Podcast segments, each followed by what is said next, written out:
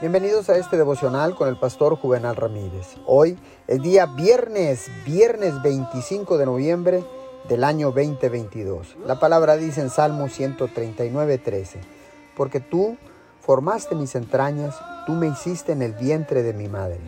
Déjeme compartirle un testimonio de una mujer que tuvo polio cuando era niña y llevaba un aparato ortopédico en una pierna que es mucho más pequeña que la otra.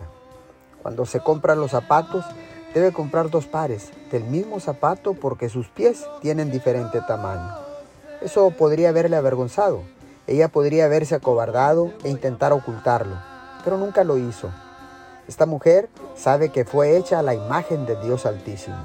¿Por qué? Se sobrepuso a todo esto. No puso excusas.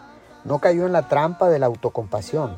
A veces podemos estar tentados a pensar, si yo tuviera una vida diferente, estaría en mejor situación. Si tuviera su talento o su familia o su casa, las cosas serían diferentes y serían estupendas.